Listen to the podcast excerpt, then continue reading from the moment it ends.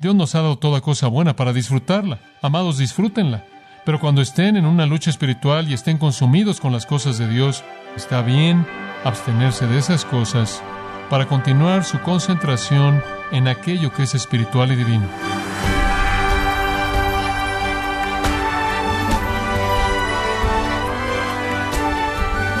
Sea usted bienvenido a esta edición de Gracia a vosotros con el pastor John MacArthur.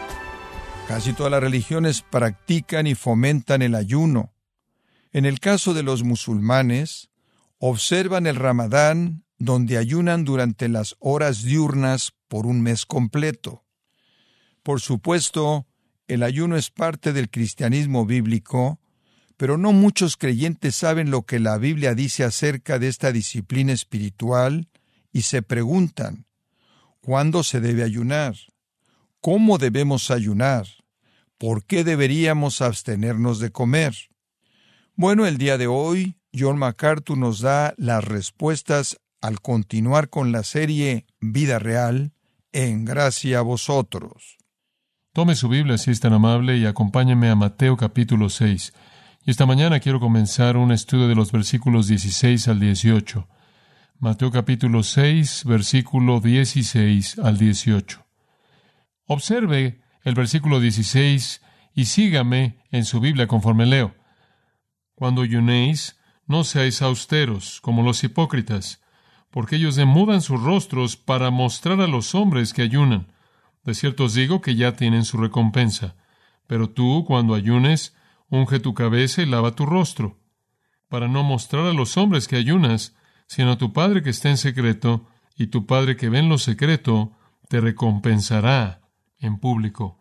Ahora, esto obviamente, como las otras dos, es un correctivo en contra de el ayuno hipócrita. Los fariseos y los escribas y los judíos estaban involucrados en muchos, muchos ayunos. Era una parte muy común de su sistema religioso pero necesitaba un correctivo, necesitaba ser corregido. No obstante, antes de que podamos entender el correctivo, debemos entender en qué consiste el ayuno. Él simplemente asume al decir cuando ayunéis el conocimiento y las ocasiones del ayuno. Pero el ayuno en nuestra sociedad, esto es en la iglesia de Jesucristo, es un factor poco entendido de experiencia religiosa o espiritual. Ahora, el ayuno es un fenómeno muy popular en la actualidad pero eso no se debe confundir con lo que la Biblia está enseñándonos acerca del ayuno. Entonces abordemos nuestro estudio de este texto al retroceder del texto para darle un marco de referencia en relación al ayuno. Ahora, estoy muy consciente del hecho de que a todos nos gusta la comida y a mí también me gusta. No soy diferente de nadie más. También estoy muy consciente del hecho de que Dios, de una manera maravillosa, permite eso. Digo, enfrentémoslo. Dios ha provisto una variedad tan infinita de gustos, y una capacidad tan infinita en la parte de la lengua para disfrutar de esos gustos que él debió haber sabido en qué nos estaba metiendo. No hay duda acerca de esto en mi mente. Dios quería que tuviéramos la plenitud de disfrutar todo lo que hay por disfrutar al comer. Ahora, básicamente creo que eso es verdad en todo tipo de situación. Creo que Dios ha hecho un mundo como este mundo porque Él quería que disfrutáramos el color, ¿no lo cree? Digo, todo podría ser color beige, el mundo entero podría ser color café. Y después el café no estaría de moda. Necesitaría haber algo de variedad. El mundo entero, digo, es tremendo. Eh, ¿Sabe una cosa? Alguien estaba hablando el otro día y es, es una especie de ilustración terrenal, pero ellos dijeron, piénsalo, piensa en besar a la persona que amas. ¿No es maravilloso que Dios inventó eso? Él podría simplemente haber hecho que intercambiáramos cerilla de los oídos. Pero digo, hay muchas alternativas para lo que Dios en su gracia nos ha dado. Después del diluvio, Dios dijo, todo lo que se mueve y todo lo que vive será para tu mantenimiento. Así como las hierbas verdes te las ha dado, te doy todas las cosas. Todas las cosas, desde los vegetales y las frutas a las carnes y las nueces, todo lo que Dios ha provisto en este mundo para hacer que el comer sea algo que disfrutemos. Ahora Dios sabía que necesitábamos comer y comeríamos. Vamos a comer lo que sea para sobrevivir, lo que sea. Pero Dios nos dio la maravilla del gusto para que la vida fuera más rica y más bendecida simplemente al comer. Entonces, es un regalo bueno de Dios simplemente en su valor de sustento. Es nutriente, nos nutre lleno de las cosas que necesitamos. Y también en su elemento de placer, es un buen regalo de Dios. También es un buen regalo de Dios porque es una fuente de comunión. El tiempo en el que comemos es cuando todas esas actividades independientes se detienen y todos nos reunimos y disfrutamos el estar unos con otros, y siempre ha sido así. Cuando Dios y dos ángeles visitaron a Abraham, comieron juntos, y a lo largo del Antiguo Testamento el pueblo de Dios se reunieron y comieron, y las familias en la actualidad encuentran un recurso de amor y comunión y plática y entendimiento cuando se reúnen para comer. El cuerpo de Cristo ha hecho eso. Han partido el pan desde que la iglesia nació en el día de Pentecostés, de casa en casa, y continuamos disfrutando esa comunión inclusive en la actualidad, desayunando, comiendo o cenando con otras personas a quienes amamos. Jesús en Juan 21 hizo el desayuno y después le dijo a sus amados discípulos, vengan y coman. En Apocalipsis 3:20 Él está en la puerta tocando y quiere que le abramos para que pueda entrar y cene con nosotros y nosotros con Él. El alimento entonces provee sustento, provee placer, provee comunión. Inclusive creo que el alimento provee cierta cantidad de adoración. No sé usted, pero en nuestra casa estamos tratando de ser muy conscientes de que todo alimento que comemos es un regalo de Dios. La oración del Señor dice, el pan nuestro de cada día, que dánoslo hoy. Es simplemente el reconocimiento constante de que la fuente de todo nuestro sustento es Dios mismo, quien nos concede el alimento que comemos. Y esa es la razón por la que 1 Timoteo dice lo que dice en el capítulo 4, y es un versículo maravilloso. 1 Timoteo 4, versículo 3, dice que prohibirán casarse, hablando de los maestros y demás. Dice, alimentos que Dios creó para que fueran recibidos con acción de gracias por los que creen y conocen la verdad, porque todo lo que Dios creó es bueno y nada debe desecharse y debe ser recibido con acción de gracias. Dios ha creado todo este alimento porque es bueno para el sustento y porque es bueno para el placer y porque es maravilloso para la comunión y porque es una fuente de adoración, debe ser recibido con gratitud. Debemos estar agradecidos con Dios por una provisión tan maravillosa. Ahora simplemente quiero decirle eso para que sepa que está bien comer y está bien disfrutar comer. No tiene que comer y toda su vida pensar que usted está siendo espiritual sin disfrutar. Dios ha creado esto para que lo disfrutemos. Obviamente necesita tener algo de sentido común al colocar ciertas cosas en su cuerpo que no son saludables. No obstante, tenemos el derecho de disfrutar de manera plena la provisión que Dios nos ha dado. ¿Sabe una cosa? Los rabinos tenían una afirmación interesante. Algunos de ellos reaccionaron en contra del ayuno y dijeron, cuando llegues al cielo y al tribunal del juicio vas a tener que responderle a Dios por toda cosa buena que no comiste. Ahora esa es una manera de verlo. La próxima vez que usted salga a cenar y diga usted, hombre, voy a comer uno de cada uno. Ciertamente no quiero tener que responder en el juicio por no comer alguna cosa buena que Dios creó. Ahora ese es el otro extremo. Pero algunos de los rabinos llegaban a ese punto. Ahora otros iban al extremo de no comer nada y ayunar. Y esa era su pretensión piadosa. Pero no importa qué extremo adoptaba usted, alguien desarrollaba la teología para acomodarlo. Si usted se excedía y comía todo, eso era bueno, porque entonces cuando llegara el día del juicio usted podía decir, aquí estoy, Señor, y entro sin tener necesidad de nada y he probado toda tu creación. Por otro lado, estaban los piadosos que decían que ayunaban y se aseguraban de que toda persona que conocían ayunaban para que se vieran santos y justos y espirituales por su abstinencia. Y estos son los extremos a los que Jesús aplica el correctivo en Mateo capítulo 6. Ahora quiero que entienda que el alimento es bueno y el alimento es de Dios y el alimento está bien, pero eso, siendo así, todavía hay un lugar para el ayuno en nuestras vidas. Ahora usted podría estar consciente de eso porque quizás ha estado leyendo las cosas que se están diciendo y se están escribiendo en la actualidad del ayuno. El ayuno es un fenómeno muy popular. Hay mucha gente ayunando en la actualidad, muchas personas están ayunando. Hay dietas de ayuno en las que usted no come nada, usted pasa días y días y semanas y semanas sin comer, prescriben ciertas píldoras que usted debe tomar, tiene que ingerir su potasio o lo que sea y tiene que tomar, usted sabe, volúmenes y volúmenes de agua para que su cuerpo pueda desechar esas toxinas que están ahí. Entonces hay muchas personas que están hablando del ayuno. De hecho, entré a una librería, estuve en San José el otro día y pensé, voy a ver cuál es la perspectiva del mundo de esto. Entonces entré a una librería y dije, ¿dónde está la sección de ayuno? Y cuando usted dice eso, siempre lo ven usted, usted sabe, lo ven para ver si usted es un estudiante o alguien que está desesperado. Entonces dije, ¿dónde está la sección de ayuno? La señorita en cierta manera me vio por un momento y dijo, está por ahí. Y caminé por ahí y habían muchos libros del ayuno, adoptando diferentes ángulos de esto. Los que parecen ser los bestsellers que encontré del ayuno, la superdieta por Shirley Ross, y después está el ayuno como un estilo de vida, y después está el ayuno, la dieta definitiva escrita por un doctor médico de nombre Alan Cott, y en el libro esto es lo que él garantiza que el ayuno va a ser por usted. Ahora simplemente escuche esto. Pérdida de peso. Eso es lo primero que él garantiza. Ahora, el hecho mismo. Sí, ¿por qué se ríen? El hecho de que él dijo eso, primero le muestra usted qué es lo que la gente está esperando que alcancen con el ayuno. Muy bien, después él dice sentirse mejor físicamente y mentalmente, ver si sentirse más joven, ahorrar dinero. Obviamente, si usted no compra comida, usted va a ahorrar dinero. Que descanse su sistema, limpiar el cuerpo, reducir su presión arterial, reducir su nivel de colesterol, dejar el cigarro, la bebida y las drogas, aliviar la tensión, dormir mejor, digerir mejor, sentirse eufórico, sensibilizar sus sentidos, refinar sus procesos mentales, impulsar su autoestima, ganar control de usted mismo, compartir con aquellos que tienen hambre, inclusive recibir revelaciones espirituales. Ahora escuche, eso es algo impresionante si le puede dar usted todo eso. Todo desde perder algunos kilos hasta recibir revelaciones espirituales mediante el ayuno. Y después el libro siguió para presentar testimonio tras testimonio de cómo la gente dijo que recibieron todas estas cosas del ayuno.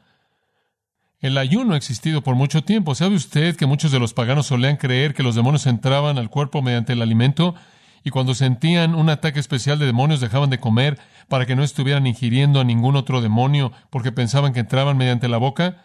En el misticismo oriental, los místicos estaban muy, muy involucrados en el ayuno. Un grupo de personas estaban muy comprometidas con el ayuno como una fuente de recibir revelaciones místicas. Los discípulos de Buda ayunan. Francamente, Buda no se ve como que él se acercó en algún punto a un ayuno, pero sus discípulos ayunan. Y los discípulos de Buda creían que usted indució una situación de visión cuando ayuna. Hay muchos, muchos en la historia del mundo que se han entregado al ayuno. Pero permítanme decirles esto. Sea cual sea el aspecto físico, no es espiritual. Y la Biblia nunca presenta en ningún lugar en la escritura entera el ayuno por razones físicas. Nunca. La Biblia nunca trata con el ayuno a un nivel físico. El ayuno para que el cuerpo sea más bello no es lo que importa. Y francamente esa es la razón por la que la gente ayuna en nuestra sociedad. Es por un sentido de aceptación social, es para satisfacer la necesidad de su ego. Y por cierto, leí que las personas que son modelos en la actualidad viven en un estado constante de nutrición mala. Y algunas publicaciones médicas ahora están redefiniendo las normas de cuál es el peso apropiado para la altura apropiada y la edad apropiada y añadiéndole de tres y medio a cinco kilos, porque la gente tiende a tener más salud cuando están un poco más llenos. Pero debido a este deseo insaciable por el cuerpo hermoso, inclusive hemos creado una nueva enfermedad, esta enfermedad de la anorexia, en la que la gente tiene una aversión mental a comer. No pueden meter en su boca algo sin eventualmente vomitarlo de regreso y continúan y continúan y continúan y continúan perdiendo peso. Y es una enfermedad muy seria. Ahora, esta no es una manera bíblica de ver el ayuno. El ayuno no es para que su cuerpo sea hermoso. El ayuno no es para llevarlo en un viaje de ego, para que usted no tenga que estar consciente del hecho de que usted está un poco pasado de peso. El ayuno no es para alimentar su soberbia. El ayuno, por esa razón, puede ser pecaminoso. Ahora el ayuno como una manera de reducir su glotonería está bien. Digo, hay algo de virtud ahí, aunque no es, no es la definición bíblica del ayuno. Si usted es un glotón y usted simplemente se ha excedido, usted ha gastado de más su dinero, usted ha ido más allá del punto en donde estaba bien y se ha vuelto pecaminoso, entonces no comer alimento en un sentido puede ser virtuoso, pero ese no es el ayuno bíblico. Eso simplemente tiene sentido. ¿Sabe una cosa? Hay inclusive personas que ayunan esperando ser glotonas. ¿Alguna vez ha hecho eso usted? Hombre, yo sé que mañana voy a ir a su casa y realmente va a haber un banquete, tienen comida muy rica, no voy a comer entonces hoy. Ese no es un ayuno espiritual. La preparación para la glotonería es lo mismo que la glotonería. Ahora, lo único que estoy tratando de hacer es que de alguna manera hagamos una distinción entre lo que el mundo está diciendo cuando está hablando del ayuno y de lo que estamos hablando nosotros. Si usted está en algún tipo de ayuno por razones físicas, no cree que usted tiene el derecho de sentirse espiritual porque usted no debe. No tiene valor espiritual en absoluto. El ayuno en sí mismo no se presenta así en la Escritura como un fin en sí mismo. Todos los beneficios del ayuno en la Escritura son indirectos, no directos. El ayuno nunca está aislado para crear alguna virtud en sí mismo y por sí mismo. Usted no solo dice, bueno, voy a ser espiritual, no voy a comer. Usted no es más espiritual porque usted no come que cuando usted come. El reino de Dios, dice Romanos 14, no es comer y beber. Eso no es lo que importa, esa no es la sustancia de la espiritualidad.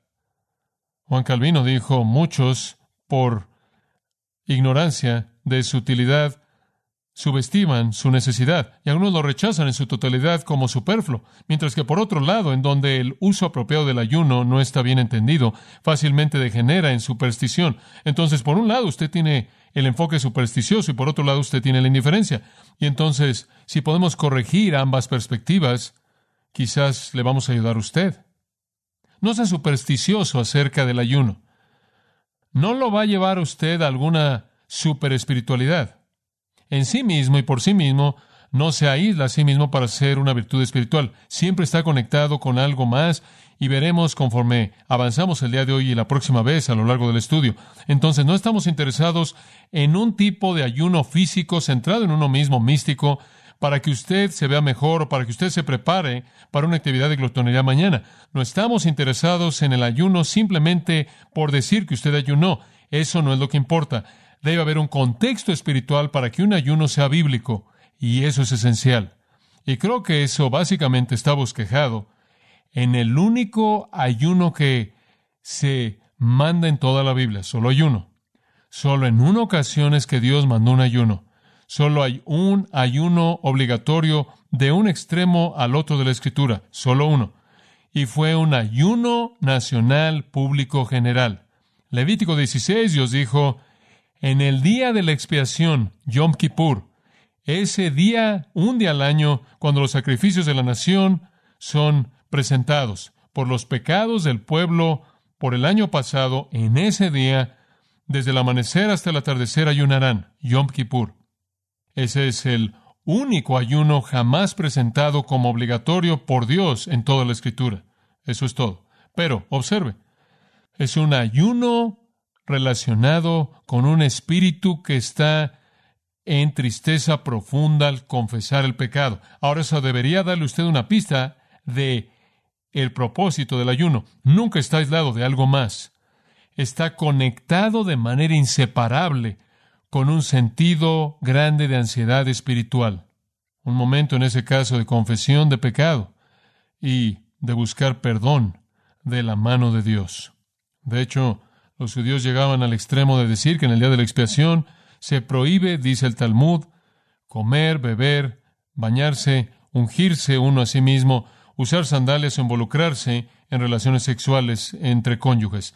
Inclusive los niños pequeños en el día de la expiación no podían comer. Y eso es difícil para los niños pequeños, pero tenían que aprender que era un ayuno prescrito. Y tenían que aprenderlo cuando eran jóvenes para que pudieran mantenerlo conforme iban creciendo. Ahora, más allá de eso, ahora escuchen esto, amados, más allá de eso, la Biblia nunca nos manda ayunar. El Nuevo Testamento nunca nos manda ayunar. La Biblia nos manda a dar una y otra vez, nos manda a orar una y otra vez, pero no nos manda ayunar. Ese simplemente no es un mandato bíblico. Sin embargo, ¿no es interesante que encaja con estas otras dos cosas en esta sección? El ayuno entonces era un acto, escuche esto, personal, no obligatorio, espontáneo, voluntario. No hay estructura para el ayuno delineada en la Escritura. Simplemente hay una variedad interminable. Variedad interminable. Ahora, para el momento en el que Jesús llega, el ayuno se ha vuelto una gran parte de la sociedad judía. Estuvo en el Antiguo Testamento. El Antiguo Testamento está lleno de ayunos. Simplemente hay muchos ayunos. Algunas veces realizados por la nación, algunas veces realizados por un grupo pequeño de personas y algunas veces por un individuo. Pero el Antiguo Testamento está lleno de ellos y entonces esto era una parte de su sociedad. Esto era una parte de su vida. Pero cuando usted llega al tiempo de Jesús, esto había ido más allá de sus límites. Lo que comenzó como un ayuno verdadero, espontáneo, voluntario, de corazón, había terminado como un punto de demostración hipócrita de justicia personal en frente de los hombres, en donde ellos presentaban esta apariencia. Se presentaban como miserables lo más que podían y andaban desfilando por todos lados, haciendo que la gente supiera que estaban ayunando para que pensaran que eran super espirituales. Porque francamente, el ayunar es difícil, ¿no es cierto? Digo, si usted simplemente dice, bueno, voy a ayunar, en lo único en lo que usted puede pensar es en comer, eso es verdad. Voy a ayunar y en lo único que usted puede pensar es comer. Debe haber una motivación casi natural, sobrenatural, al ayunar para quitar la ansiedad ahí. Y vamos a ver cómo eso opera en un minuto. Pero los judíos estaban ayunando por toda razón. Y su motivo básico era ser vistos por los hombres. Era para verse súper espirituales, súper piadosos, para alimentar su ego. Y Jesús debe corregir esto. Me parece también interesante también que en Lucas 18:12 dice que los fariseos ayunaban dos veces por semana. Recuerda el fariseo que llegó al templo orar y dijo, te doy gracias porque no soy como los otros hombres, ni como este publicano, este pecador por aquí, ayuno dos veces por semana. Sorprendente. Esa no es una prescripción bíblica. Habían llegado al punto en el que hacían eso y el Talmud nos dice que ayunaban el segundo y quinto días. Y cuando usted le pregunta a los fariseos por qué el segundo y quinto día, decían porque fue el segundo día y el quinto día en el que Moisés descendió y subió de Sinaí él subió a Sinaí, dicen, para recibir la ley. En el quinto día de la semana, él descendió en el segundo día de la semana. Y al conmemorar eso, ayunamos el segundo y el quinto días. Pero, por espiritual como se oiga, si usted ve un poco más de cerca en la historia judía en la ciudad de Jerusalén, descubrirá que el día del mercado era el segundo y el quinto día. Y esos eran los dos días en la semana, cuando toda persona del campo llegaba a la ciudad. Y si usted iba a desfilar su piedad, ese era el momento. Entonces, en el segundo y quinto días, en el día del mercado, con la gente inundando la ciudad y el campo entrando ahí, era un tiempo grandioso, un lugar ideal para aquellos que ayunaban, para que su pretensión pública fuera mostrada. Y lo hacían por soberbia espiritual.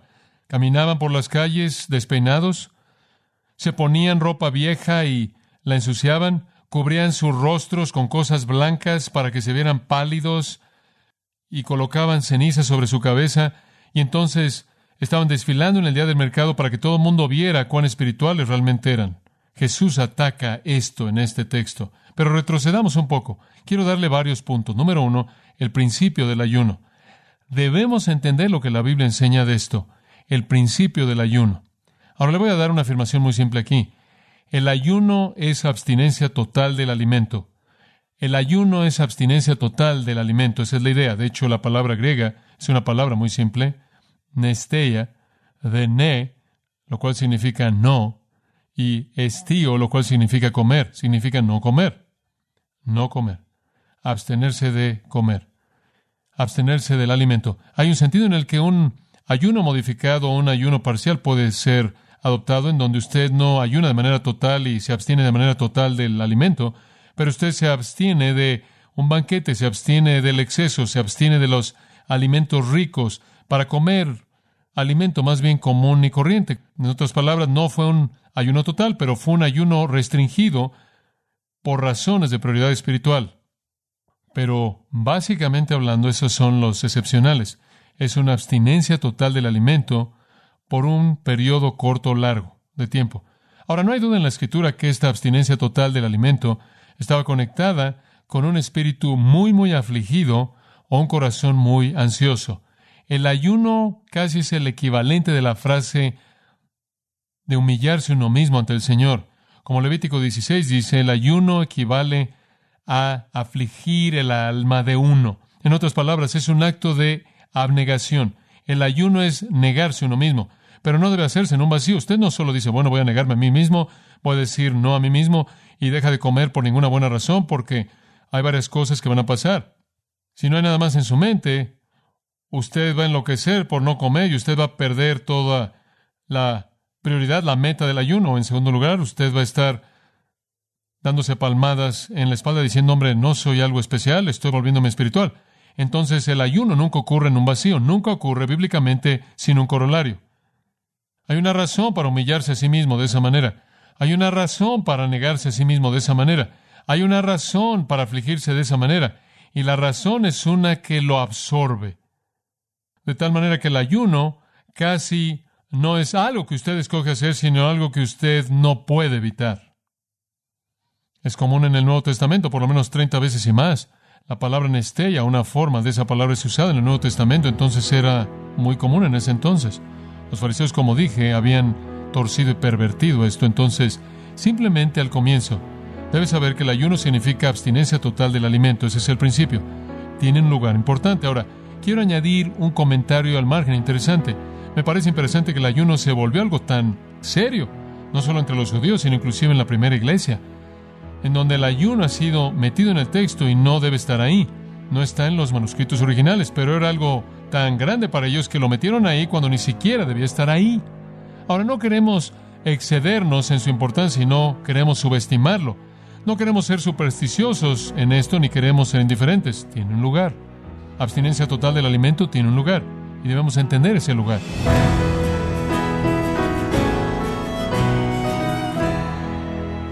Hoy John nos dio algunas razones de por qué el ayuno es un ejercicio espiritual saludable.